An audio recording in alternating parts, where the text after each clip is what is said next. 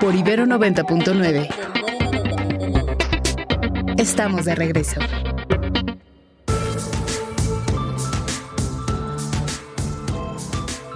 Ya estamos de vuelta y vamos a ver qué pasa con la mañanera de hoy. Hoy el presidente se encuentra en la ciudad de Querétaro, donde estará yendo, por cierto, en los próximos días también.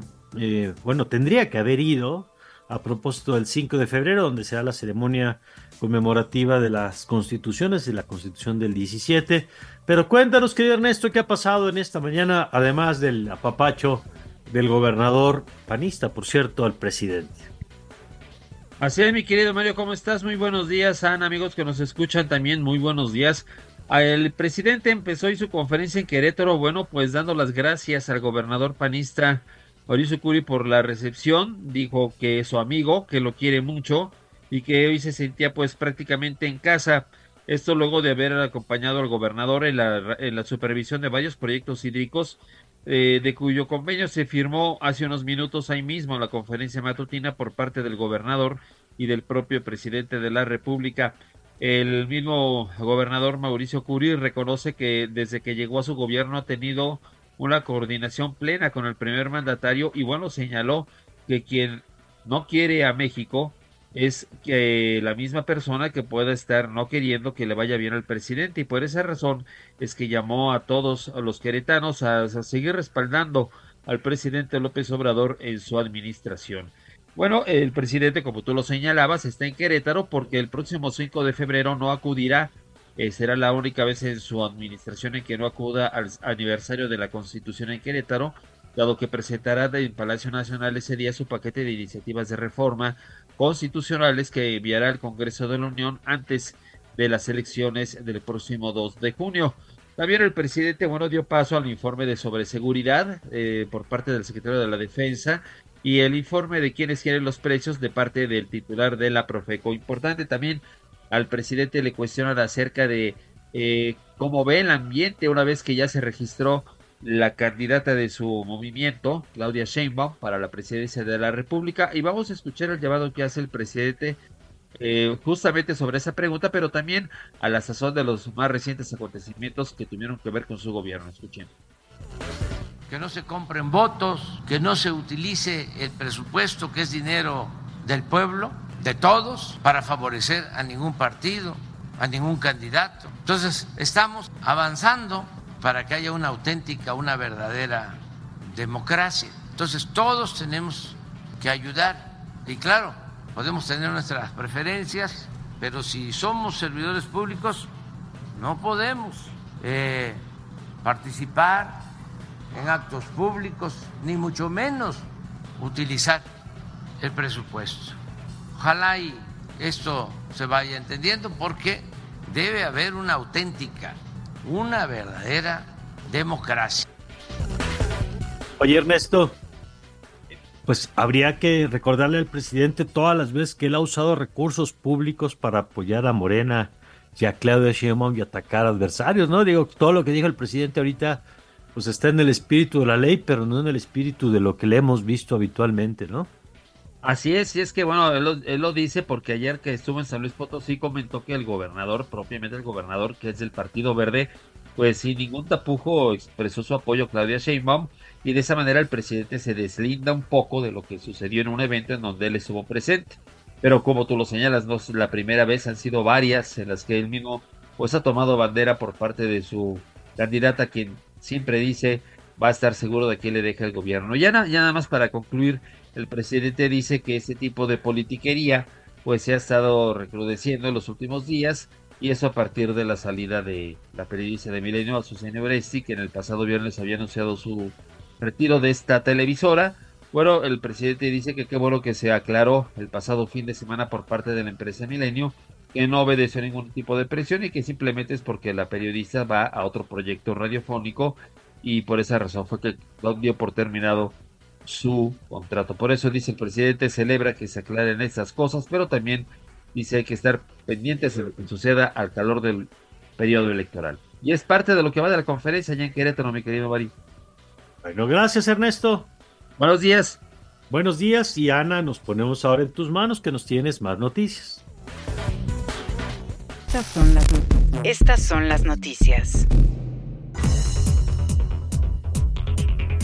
Colectivos de familiares de personas desaparecidas localizaron en la comunidad de El Choyudo en Hermosillo, Sonora, al menos 50 cuerpos en 33 fosas clandestinas. A través de su cuenta de ex, el colectivo Jóvenes Buscadores de Sonora confirmó que fueron un total de 56 cuerpos. A través de sus redes sociales, el colectivo precisó que la Fiscalía confirmó el hallazgo y además ya está trabajando mediante el área de servicios periciales en el procesamiento de los restos.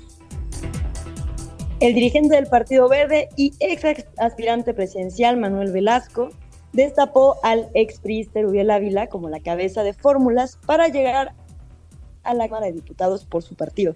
El pasado viernes, el ex gobernador del Estado de México fue presentado en un evento del Partido Verde en Ecatepec, Estado de México, siendo precisamente presentado por uno de los líderes de dicha organización política, Manuel Velasco. Y en julio pasado, Ávila Villegas renunció al PRI junto a otros compañeros de bancada como Miguel Ángel Osorio Chong, Claudia Ruiz Massieu y Nubia Mayor. Scanner 360. Nos vamos ahora con información internacional. Millones de personas en Estados Unidos se han visto afectadas por la primera tormenta invernal de la temporada, que desde hace ya dos semanas afecta a gran parte del país causando muertes, cancelaciones de vuelos, cortes de luz, cierre de escuelas y accidentes de tránsito. De acuerdo con medios locales, 89 personas han perdido la vida en al menos tres estados debido a esta primera ola invernal del año que ha llevado la sensación térmica a temperaturas bajo cero. América Latina. El presidente de El Salvador, Nayib Bukele, ganaría la reelección con un 81.9% de los votos en los comicios del próximo 4 de febrero, según la encuesta dada a conocer por la privada Universidad de Centroamérica. Bukele, Partido Nuevas Ideas, obtuvo el 81.9% de intención de votos, muchísimo, según el sondeo que tiene un margen de error de 2.7% y que fue realizado del 3 al 14 de enero con una muestra de 1.264 personas. En un distante segundo lugar figura el candidato de izquierda, Perente Farabundo Martí, para la Liberación Nacional Manuel Flores con 4.2%, mientras que la derechista Alianza Republicana Nacionalista con el empresario Joé Sánchez alcanza el 3.4%. Europa. En un comunicado dado a conocer por redes sociales, la organización Hamas en Gaza dio a conocer que durante su ofensiva contra Israel del pasado 7 de octubre se cometieron algunos errores por parte de sus tropas, Radio Francia Internacional nos tiene el siguiente reporte.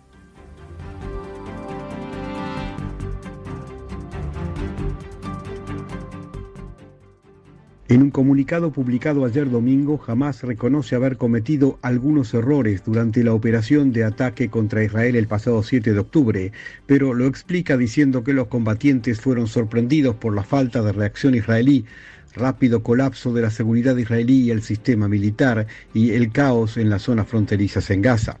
Asimismo, el comunicado confirma que se produjeron actos de extrema crueldad contra las víctimas y el empleo sistemático de la violencia sexual. No obstante, jamás ha considerado que los ataques correspondieron a una etapa necesaria de una respuesta normal después de todas las conspiraciones israelíes contra el pueblo palestino.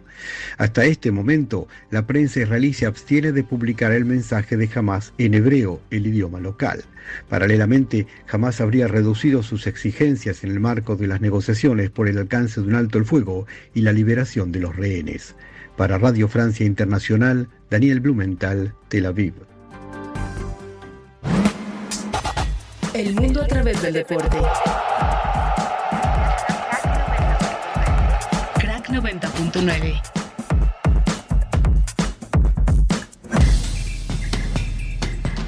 Y ahora sí, vámonos largos y tendidos con más información deportiva. Omar García, buenos días. ¿Cómo estás, Ana? Nueva cuenta, qué gusto saludarte. Y pues vámonos largos y tendidos. Ahora vámonos con los resultados de la Liga MX Femenil en este clausura 2024 que ya llegó a su cuarta fecha. Continuamos con las goleadas. Ayer el sábado eh, Tigres derrotó 7 por 2 al conjunto de León, mientras Atlas consiguió la victoria 3 por 1 frente a Mazatlán Femenil. También 3 puntos para el Puebla, que salió con 4-0 de Hidalgo ante Cruz Azul. Monterrey 3 por 0, la victoria contundente sobre Querétaro. También Chivas y Diablas empataron a 1. Las Cholas y Atlético San Luis quedaron 3 por 2. El día de hoy tenemos los tres últimos partidos. Necaxa que se enfrentará a Pachuca a las 5 de la tarde. Pumas ante Juárez a las 7 de la noche. Y Santos Laguna que estará chocando con las Águilas del la América en este mismo espacio. Hablando de deporte mexicano, pues ya tuvimos los primeros dos partidos de la serie final en la Liga Mexicana del Pacífico. Las dos victorias para los Naranjeros de Hermosillo. En el primer partido eh, salió la ofensiva a brillar, 8 por 2 la victoria para el conjunto eh, que más veces ha terminado campeón en la pelota invernal mexicana. Taylor Williams cargó con la victoria, mientras que el día de ayer en un extraordinario duelo de picheo, Manny Barreda pudo colgar el cero para los venados de Mazatlán y los naranjeros impusieron uno por cero. Así que ahora tendremos descanso por el día de hoy y ya se estará reanudando el próximo, el día de mañana, ya con el primer partido allá en. Eh, en Mazatlán. Ya lo estaremos, por supuesto, platicando. En resultados de la NBA, los Lakers derrotaron 134-110 a los Trailblazers de Portland. También los Suns de Phoenix 110, 117, 110 a los Pacers de Indiana y los Celtics de Boston 116, 107 a los Rockets de Houston. Y para terminar, por supuesto, los playoffs de la ronda divisional en la NFL. Lamar Jackson eh, en un partido bastante cómodo, sobre todo en la segunda mitad. Derrotaron 34-10 a los Houston Texans que siguen, sin ser, que siguen como el único equipo que nunca ha podido llegar a la antesala del Super Bowl desde que fueran fundados en 2002. Llevan seis derrotas en esta ronda, 34-10 la victoria. Por otro lado, los Packers, séptimos sembrados de la Conferencia Nacional, se quedaron muy cerca de sacar el triunfo en San Francisco. Sin embargo, Brock Purdy y la ofensiva de los Niners pudieron apretar en la última serie ofensiva y con una gran noche para Christian McCaffrey, quien ha sido la gran bujía ofensiva para los gambusinos en esta campaña. Pudieron librar ahí esta aduana y 24-21 el triunfo para San Francisco. También ayer, por primera vez desde 1991, los Detroit Lions están en la antesala del Super Bowl en el juego de campeonato de conferencia después de derrotar 31-23 a los Buccaneers de Tampa Bay, que bueno, pues ahí tuvieron par de errores, intercepción de Baker Mayfield en la última serie ofensiva para eh, Tampa y un tiempo fuera que se les quedó eh, por ahí, eh, que abrió ahí la interrogante de si tenían la opción, pero bueno, pues al final Detroit se pudo meter y ahora estará visitando San Francisco para conseguir un boleto al Super Bowl y finalmente llegar a este duelo de campeonato. Desde 1957 que Detroit no protagoniza un duelo por el título en la NFL y en un duelo que ya está, que era muy anticipado, los Kansas City Chiefs también encontraron la forma de venir de atrás y dejar tendidos a los Bills de Buffalo 27-24 la victoria, el conjunto de Buffalo que el último cuarto fue una absoluta eh, debacle después de tener un partido muy bien pensado, muy bien programado, que incluso los Chiefs empezaron a cometer errores, pues no pudieron capitalizar en puntos y pues lo que decíamos en el adelanto, Patrick Mahomes con esa pequeña oportunidad eh, que se le puede entregar, sabe cómo sacar el triunfo y ahora estarán visitando Baltimore para luchar también por un boleto, por primero por el trofeo Lamar Hunt y luego por una estancia en Las Vegas para el Super Bowl 58. ¿Cuál es tu equipo, Omar? Eh, yo lo voy a los Packers. Así que la verdad es que fue una buena campaña. En teoría era un año de reconstrucción y bueno, ni de cerca nadie, ningún experto pensaría que los Packers tenían oportunidad de llegar hasta esta instancia. Así que bueno, el futuro pinta brillante y en lo que resta de estos cuatro equipos, pues creo que con justicia cuatro de los mejores seis equipos de lo que vimos en la temporada regular. Es raro que esto ocurra, pero bueno, pues ahí vimos eh, un gran esquema, sobre todo a la ofensiva por parte de los cuatro equipos. Y pues ahora la gran interrogante es saber qué tanto puede afectar la visita de Mahomes a Baltimore y qué tanto tiene la oportunidad los Ravens justo de finalmente poder destronar a estos Chiefs y pelear por su tercer campeonato. Oye, leía sobre tu equipo, no sé si es así, que escuchaba, que, que, es un equipo muy joven, ¿no? Con mucho talento joven, que tiene que ver con esto que decías de la apuesta por el futuro. Sí, de hecho, bueno, este, eh, insisto que este era un año de reconstrucción después de 17 años con Aaron Rodgers como mariscal de campo de, de, los Packers, después de tener, digamos, a un cuatro veces jugador más valioso, llega Jordan Love como la gran interrogante y con el equipo más joven en la historia de la NFL, pues se pueden meter, aprietan en diciembre, se pueden meter a los playoffs, consiguen una victoria, la eh, el promedio de edad más joven en lograr un triunfo en postemporada y pues insisto, sí, es un tema ya para el futuro en esta, en esta mezcla que es un poco un símil de lo que tiene San Francisco en este momento. También Brock Purdy es un jugador de segundo año, tienen eh, mucho futuro por delante, aunque ahorita su defensiva está exactamente en el pico de las condiciones y ahora creo que es el momento para que San Francisco pueda finalmente apostar por un Super Bowl después de 30 años sin ganar. Muy bien, pues mira, pinta muy interesante buen panorama para tu equipo, para lo que venga. Y bueno, pues vamos a ver qué nos trae en este cierre que, que va muy bien, lo decíamos al principio, muy espectaculares los encuentros y seguramente así serán los que nos quedan por ver todavía. Gracias, querido Mar. Seguro, querido Mario, pues a disfrutar los últimos 12 cuartos que tiene la NFL en, este, en esta temporada 2023-2024. Nosotros nos escuchamos mañana. Les mando un fuerte abrazo. Hasta la próxima. Gracias, querido Omar. Omar García con la información deportiva.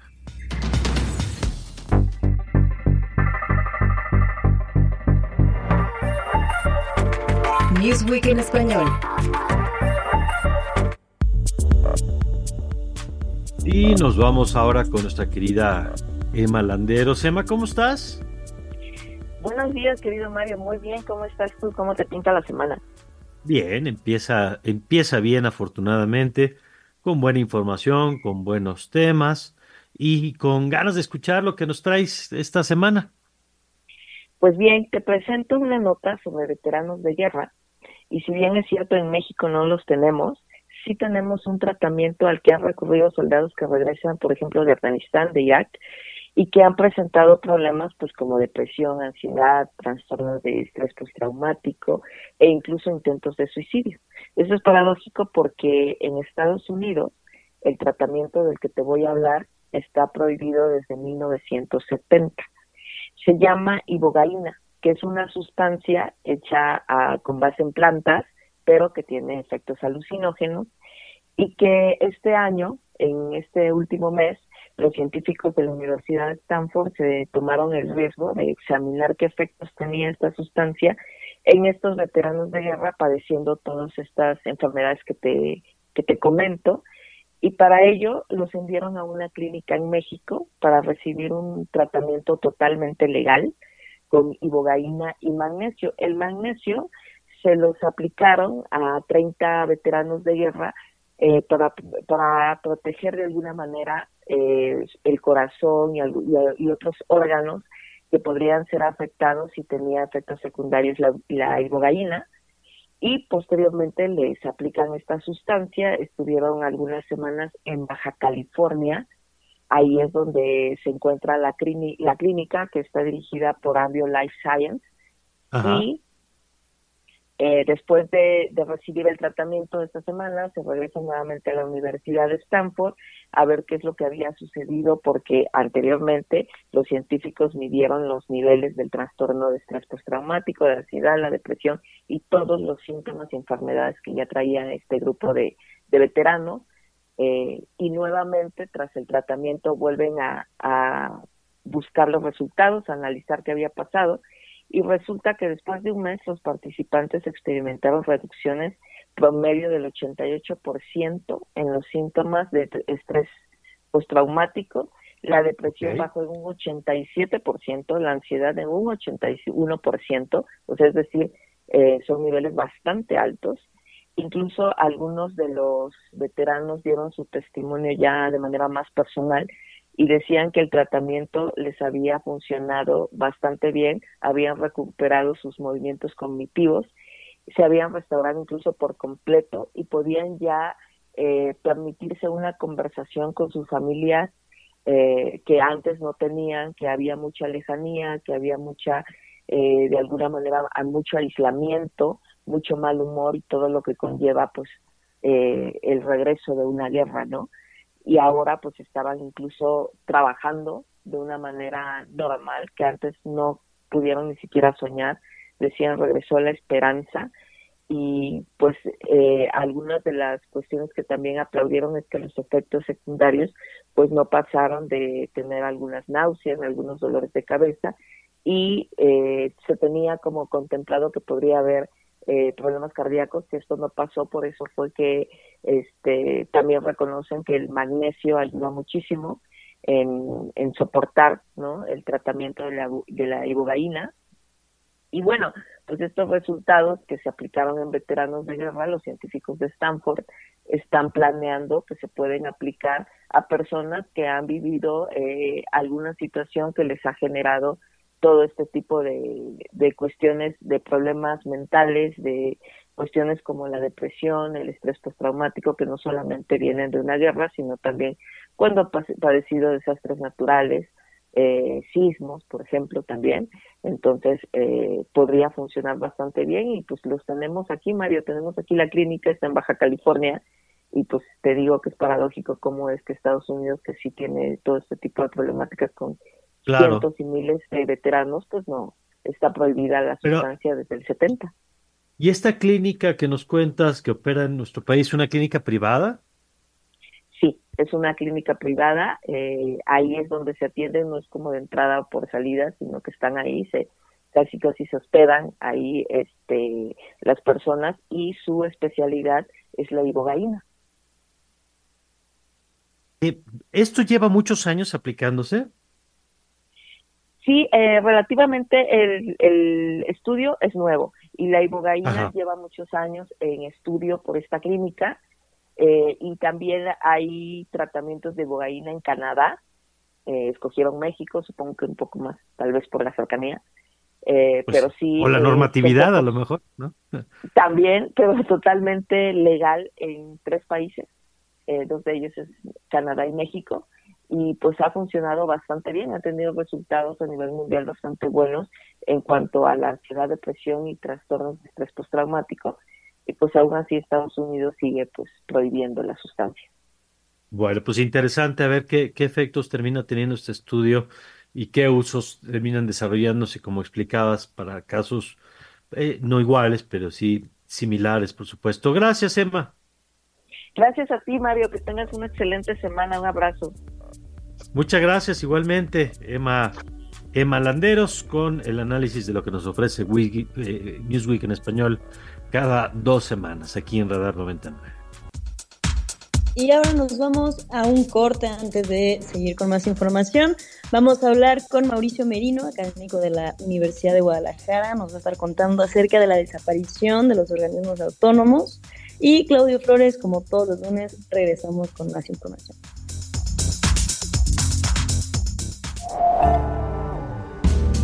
Radar por Ibero 90.9. Regresamos. No, la Comisión de Derechos Humanos no. No, no. Estoy hablando de los organismos que se crearon para legalizar la corrupción que imperaba. ¿Ya tiene la lista entonces? Sí, son como 10. Eh, es el IFETEL. IFETEL. Por ejemplo, esa. ¿Por qué esa? Porque esa la crearon para que no hubiese monopolio en la comunicación. Y resulta que siguen habiendo los monopolios. Bueno, y donde se entere que los hospitales siguen atendiendo enfermos, pues los cerramos, ¿no? ¿Cómo estás, querido Mauricio Merino? Buenos días. bueno, creo que no se ha enterado que no hay suficientes medicinas, querido Mario. Pues no, yo creo que no. Ya el presidente dice que ya está resuelto. Oye, eh, se ha escrito mucho sobre esto, pero tú has hecho de los análisis eh, pues más interesantes de lo que significa que un presidente al que le quedan ocho meses eh, apuesta por meter una, un conjunto de reformas, que requieren reforma constitucional, que todo el mundo sabe que no son eh, viables, pero que el presidente decide poner en el centro de la agenda. ¿Por qué, Mauricio? Porque está en campaña, Mario. Yo creo que el presidente ha estado en campaña toda su vida y ha hecho poco caso de la gestión pública, de la administración pública. Es un gran comunicador político y tiene una intuición electoral eh, muy afinada a, fuerza de experiencia y de y que ya lo trae él, ¿no? Es un hombre que está muy vinculado a eso. Entonces, esta es una forma de meterse en la campaña. El 5 de febrero, dice, presenta todo este paquete de iniciativas, todas ellas casi imposibles de cumplir, quito el casi imposibles de cumplir, para estar en la campaña, en el, justo en el interregno entre la precampaña y la campaña electoral. Por otro lado, anuncia que a partir de septiembre ¿no? iniciarán todos estos cambios, lo que quiere decir que está llamando al voto por el Congreso. O sea, quiere tener mayoría absoluta en el Congreso, igual que Carlos Salinas lo quiso en su momento y por el que motivo por el cual acabó generando aquel fraude de 1988 le preocupaba no tener la mayoría calificada en el Congreso. Yo estoy convencido de que el presidente ha encontrado esta ruta de las reformas eh, imposibles para poder además colocar a la oposición en situación de negar esas reformas y él sostener que los conservadores lo impiden porque no están de acuerdo con el bienestar del pueblo. En esta misma tesitura está el tema de las pensiones, que ya también se ha discutido, querido Mario, que eh, pues él anuncia que el INAI, por ejemplo, tendría que desaparecer para sufragar el costo de las pensiones, lo cual es un gesto absolutamente demagógico y eh, falso, demagógico, o sea, claramente está metido a la campaña. Yo, yo creo que no hay ninguna duda al respecto, Mario, no hay que en mi opinión, no, no, no le doy muchas más vueltas.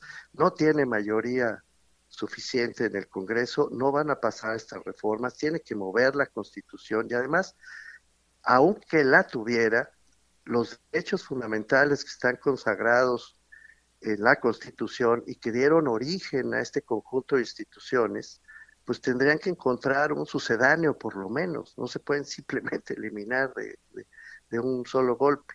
Y por otro lado, para mayor eh, precisión de la demagogia que está detrás, el propio presidente ha dicho que ninguno de los trabajadores perderá su empleo, pero que el dinero se va a usar para sufragar pensiones. Dime tú qué lógica tiene eso. Si se va no entiendo cómo. Pues no, no tiene ninguna lógica más que la demagogia para estar en campaña. Yo, yo creo que no, no, no, no le encuentro muchas otras explicaciones, querido Mario. Ahora, eh, hay quien plantea también que si algunos de estos organismos, siguiendo con la lógica del presidente, ¿no? Que va a ser lo que él va a tratar de colocar en estos meses, pues que algunos organismos no han dado los resultados esperados o que sí son muy caros. Eh, ¿No será también que uno de los temas que sí eh, pone en evidencia esto es que ha faltado pedagogía un poco de estos organismos? Por ejemplo, quizá el INAI es algo que todo el mundo entiende la importancia, pero de pronto el IFETEL, la COFESE, son órganos también muy lejanos para mucha gente, ¿no?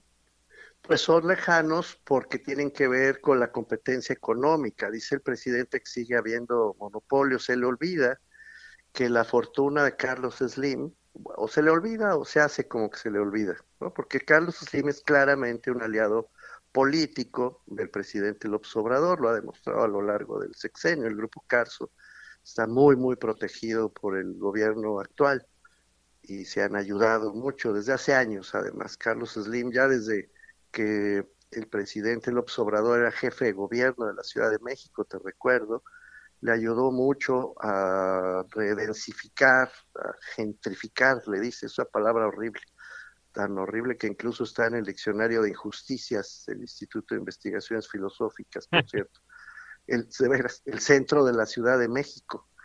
Eh, fue Carlos Slim el que propuso eso y por cierto se benefició muchísimo de esa, esa mudanza en el centro de la ciudad. Es larga la alianza entre Slim y, López Obrador.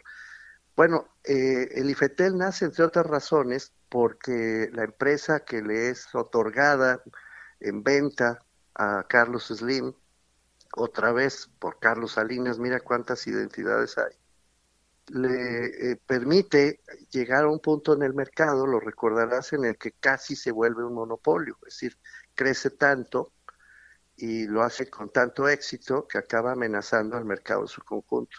En buena medida la creación de todos estos organismos de telecomunicaciones obedecen a la necesidad de que el Estado recupere la soberanía sobre el espacio radioeléctrico. Y lo Yo agregaría uno, quitar discrecionalidad al Poder Ejecutivo.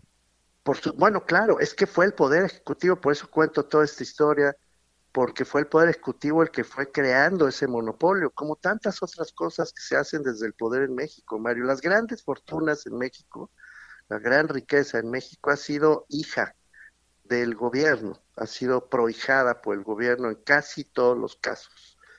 Eh, muy excepcionalmente no se encuentra una gran fortuna que no haya tenido la protección o la connivencia del gobierno mexicano. Y este es el caso. Entonces, efectivamente, el gobierno, el Estado, perdón, quiere recuperar la soberanía del, espectro, del espacio radioeléctrico, y hay esa discusión de aquellos años que ahora ya se olvidó, para impedir justamente que una sola empresa se quede con todo. Pues hoy el presidente dice que no sirven para nada, pues sí sirven, porque si no, no habría competencia en el mercado radioeléctrico, no sé en qué país vive, pero pues hay varias empresas que compiten por la telefonía celular, por la, por la internet, por todo en México. Y no hay más, pues porque no hay suficientes empresas compitiendo, así de simple. Pero, pero en cada uno de los casos, tienes razón, Mario, es difícil hacer una pedagogía pública cuando tienes al Estado en contra. Por ejemplo, en el INE, el INE más pedagógico no puede ser, tiene en sus manos la educación cívica, por ejemplo, y por razones constitucionales. Y aún así ha enfrentado una andanada de mentiras y de despropósitos de la presidencia de la República que se ha atrevido a decir una y otra vez que el IFE y el INE se crearon solo para hacer fraudes. Bueno, cuando tú tienes esa potencia de comunicación todas las mañanas por el jefe del Estado mexicano, pues cuesta mucho trabajo, Mario, contrarrestar desde una pedagogía pública institucional esas andanadas, ¿no? Esta es la verdad. Sí, sin duda, Mauricio, y vamos a ver eh, lo que viene. ¿Qué esperas que ocurra con este tema, dado que no se espera una reforma en la ley? ¿Qué sí esperas que ocurra con esto en los siguientes meses? Pues eso, que el presidente va a estar en campaña todas las mañanas diciendo que él propuso reformas para favorecer al pueblo y que estos conservadores lo que quieren es, pues ya oíste, ¿no? Dice que es para favorecer la corrupción, la creación, por ejemplo, del Sistema Nacional Anticorrupción, que él ha vulnerado todo el tiempo, todo el tiempo lo ha vulnerado desde que llegó a la presidencia, pues dice que es para para combatir, perdón, para favorecer la corrupción. Es una, es una locura, Mario. Entonces lo, lo veo así, haciendo campaña todos los días, diciendo que no dejan que el país prospere, que es necesario que se construya este que llaman segundo piso de la 4T, que para eso se necesita mayoría calificada en el Congreso, y llamando abiertamente a votar a la gente por Morena. Esto es lo que yo encuentro. No van a prosperar esas reformas porque no pueden prosperar. Y en el caso de las pensiones, si llegan a prosperar, pues van a hundir al país. Entonces, no, no, no van a prosperar. Pero sí le van a servir al presidente para seguir estando, digámoslo así, simbólicamente en la boleta electoral. Algún día nos enteraremos quién es Claudia Sheinbaum. Por lo pronto es un clon de Andrés Manuel López Obrador. Bueno, pues yo te agradezco el análisis, Mauricio. Te mando un abrazote, Mario. Gracias. Y, bueno, nada más recogiendo esto último que dice el doctor Merino, yo creo que sería importante, además reafirmar si Claudia Sheinbaum comparte absolutamente esta agenda. Hasta donde yo entiendo, sí y ya uno podrá decidir si está de acuerdo que desaparezcan estos organismos o no, pero sí sería importante si ella suscribe de la A a la Z, digamos, de lo que se va a poner en la mesa el próximo 5 de febrero. Bueno, vámonos con... Eh, hoy es lunes y es lunes de Claudio Flores. Guerra de narrativas.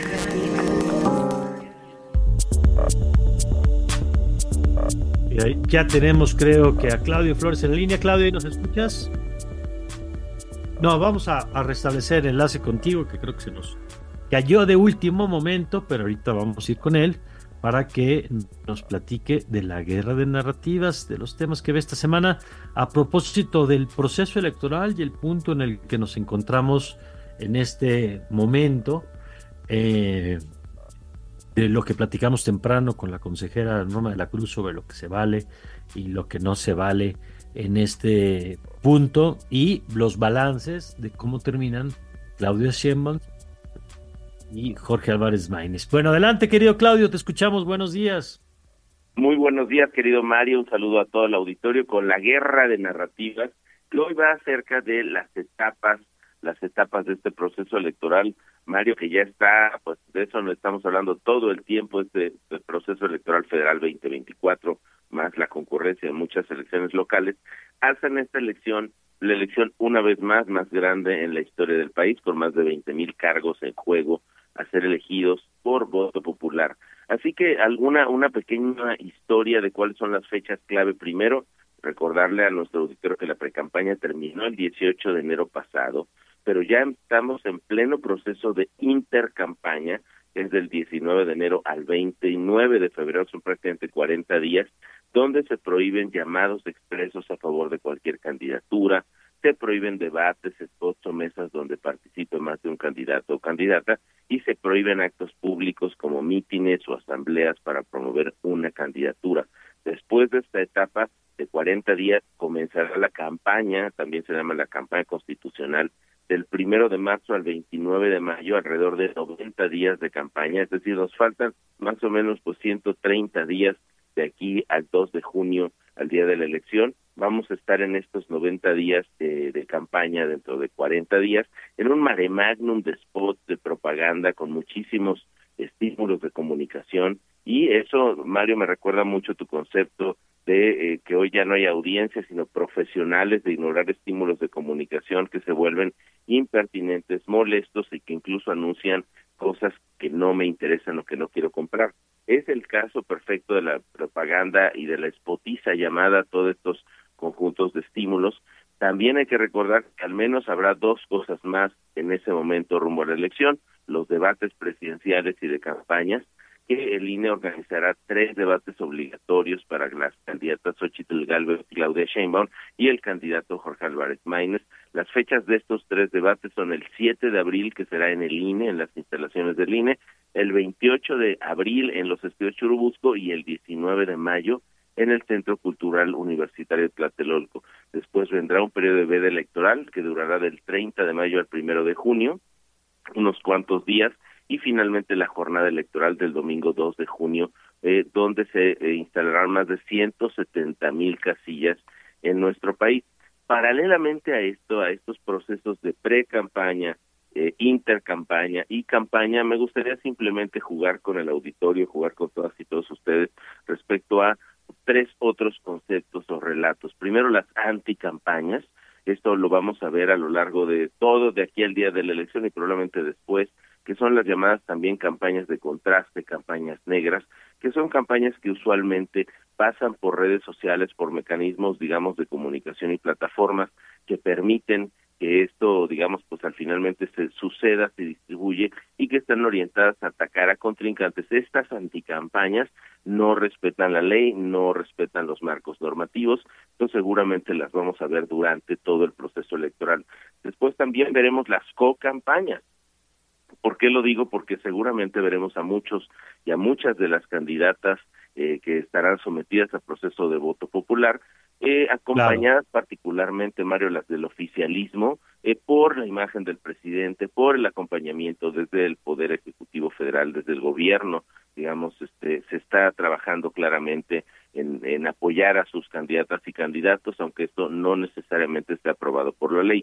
Y finalmente, las las campañas, Mario, ciudadanas, que será nuestro papel justo de resistencia ante el mare magnum, ante el terremoto o la tormenta de spots, propaganda que nos va a llegar en estos meses, en estos ciento, prácticamente ciento treinta días que nos faltan para el día de la elección, pues vaya que vamos a ser sujetos a eh, estímulos de comunicación impertinentes y probablemente de productos que no nos gustan, Mari.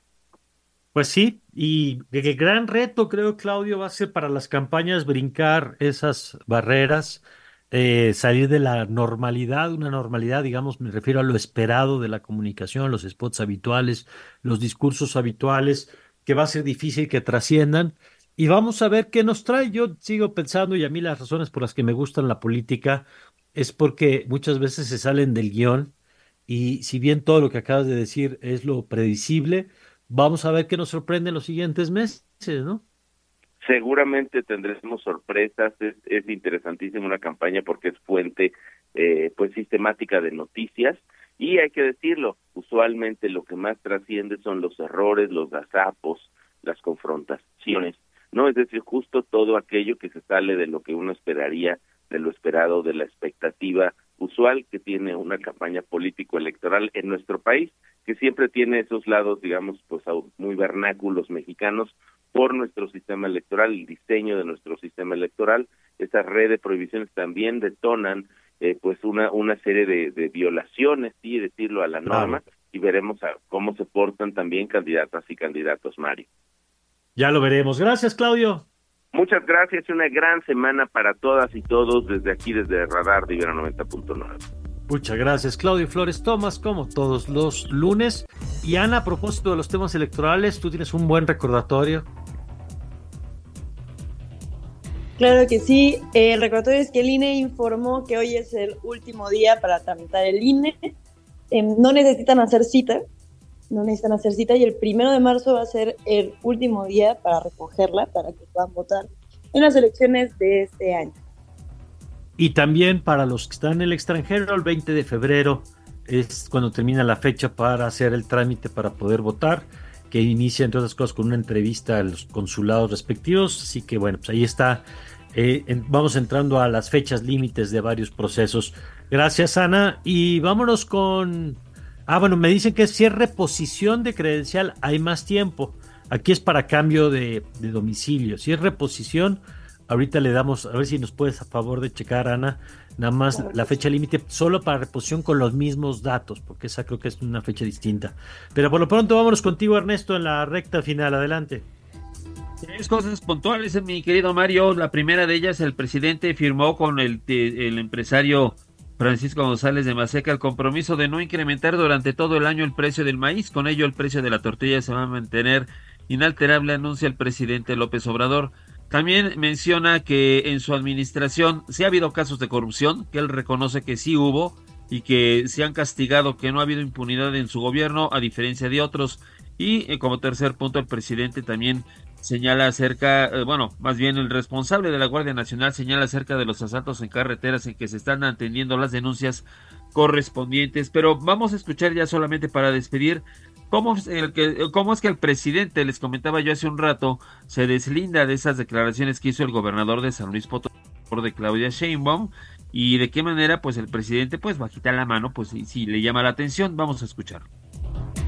Se trata de una autoridad soberana. Los gobernadores son los representantes de estados libres y soberanos y tenemos que respetarlos.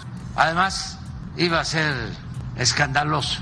No estoy de acuerdo con esas expresiones, pero no pude ayer mismo eh, manifestarlo. Ahora sí, quiero mucho, estimo mucho al gobernador de San Luis Potosí, pero se emocionó, se entusiasmó y se olvidó de que una cosa son los partidos y otra cosa es el gobierno. Bueno, está bien. Guarde estas declaraciones para los próximos días. Eh, Ana, ya tiene la fecha. Así es, el INE mantendrá la atención del 10 de febrero y hasta el 25 de mayo para las personas que únicamente requieran la reimpresión de la credencial.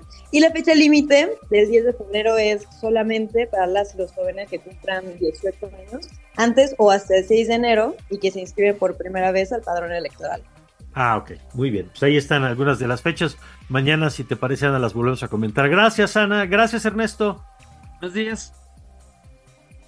Buenos días, gracias, Ana. Gracias, Mario, y a todas las personas que nos escucharon. Nos escuchamos mañana a las 7 de la mañana. Gracias, le invitamos a que continúe con toda nuestra programación aquí en Ibero 99, ya sabe, buenas opciones musicales, radio hablada, radio musical, eh, desde la Universidad Iberoamericana. Nosotros nos vamos, pero les tenemos una cita para mañana en punto de las 7. Gracias a Karina Velázquez, eh, como siempre, por su mensaje. Y yo soy Mario Campos y le deseo, como siempre, que tenga usted una magnífica pero una magnífica semana. Ibero 90.9 presentó Radar 99. Con la información relevante que necesitas saber.